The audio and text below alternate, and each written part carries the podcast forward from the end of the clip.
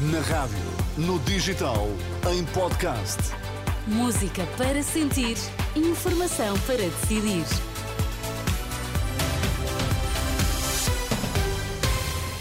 Notícias para ouvir agora na Renascença. Vamos saber quais os títulos em destaque.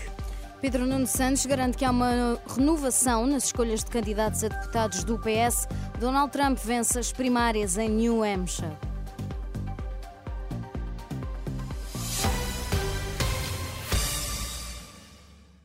Estão aprovadas as listas de candidatos a deputados do PS. A comissão política do partido já terminou. Entre os cabeças de lista estão vários ministros e ex-ministros de António Costa, mas Pedro Nuno Santos garante que há uma renovação nas escolhas, ao mesmo tempo que se aposta na experiência. Se nós estamos de bem com o nosso legado, com aquilo que nós fizemos, nós somos o partido da, da também somos nós somos um partido de progresso que quer mudar, que quer renovar, quer fazer diferente, mas nós somos o grande partido da estabilidade da previsibilidade, da segurança. E nós temos orgulho no trabalho que, que, que muitos do, dos socialistas fizeram no, no, governo ao longo dos últimos oito anos. Há uma ruptura, há uma continuidade com um novo impulso. Há pessoas que continuam, há pessoas que não continuam. Por isso é que me dizia, 50% dos cabeças de listas são novos cabeças de listas. Alguns uh, continuam, porque, porque é exatamente isso que nós queremos fazer, conciliar a renovação com a experiência. Por comparação, o líder socialista aproveita ainda para acusar o PSD de não ter quadros competentes nas listas de candidatos.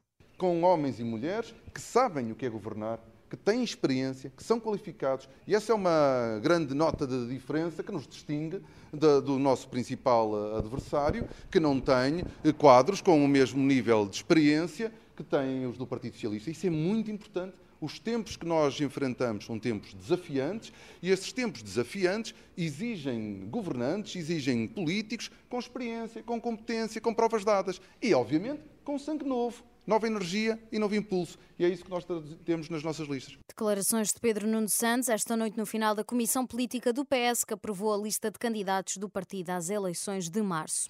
A Comissão Política do PS também aprovou um compromisso ético para todos os candidatos a deputados nas eleições legislativas.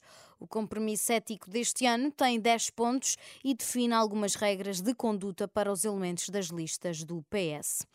A plataforma de sindicatos da PSP e associações da GNR prometem um forte protesto para esta quarta. Em causa está, sobretudo, a reivindicação do suplemento idêntico ao da Polícia Judiciária e Armando Ferreira, do Sindicato Nacional da Polícia, espera uma forte adesão ao protesto. Os números que nós temos neste momento é bem para cima das 10 mil pessoas.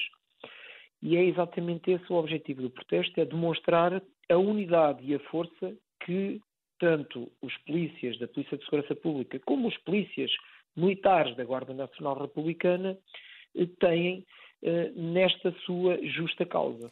Armando Ferreira, do Sindicato Nacional da Polícia, ouvido pela jornalista Marisa Gonçalves, o desfile, desde o Largo do Carmo até à Assembleia da República, está marcado para as 5 e meia da tarde. O ex-presidente Donald Trump venceu as primárias em New Hampshire, realizadas esta terça-feira. Apontam as projeções da agência Associated Press e da CNN Internacional a partir dos resultados iniciais da apuração e de pesquisas de boca de urna. Trump chegou à frente de Nikki Haley, ex-governadora da Carolina do Sul, que se tornou a única rival de peso pela nomeação do partido. Com 25% dos votos apurados, Trump tinha 53,5% dos votos, antes 45,6% tinha Haley.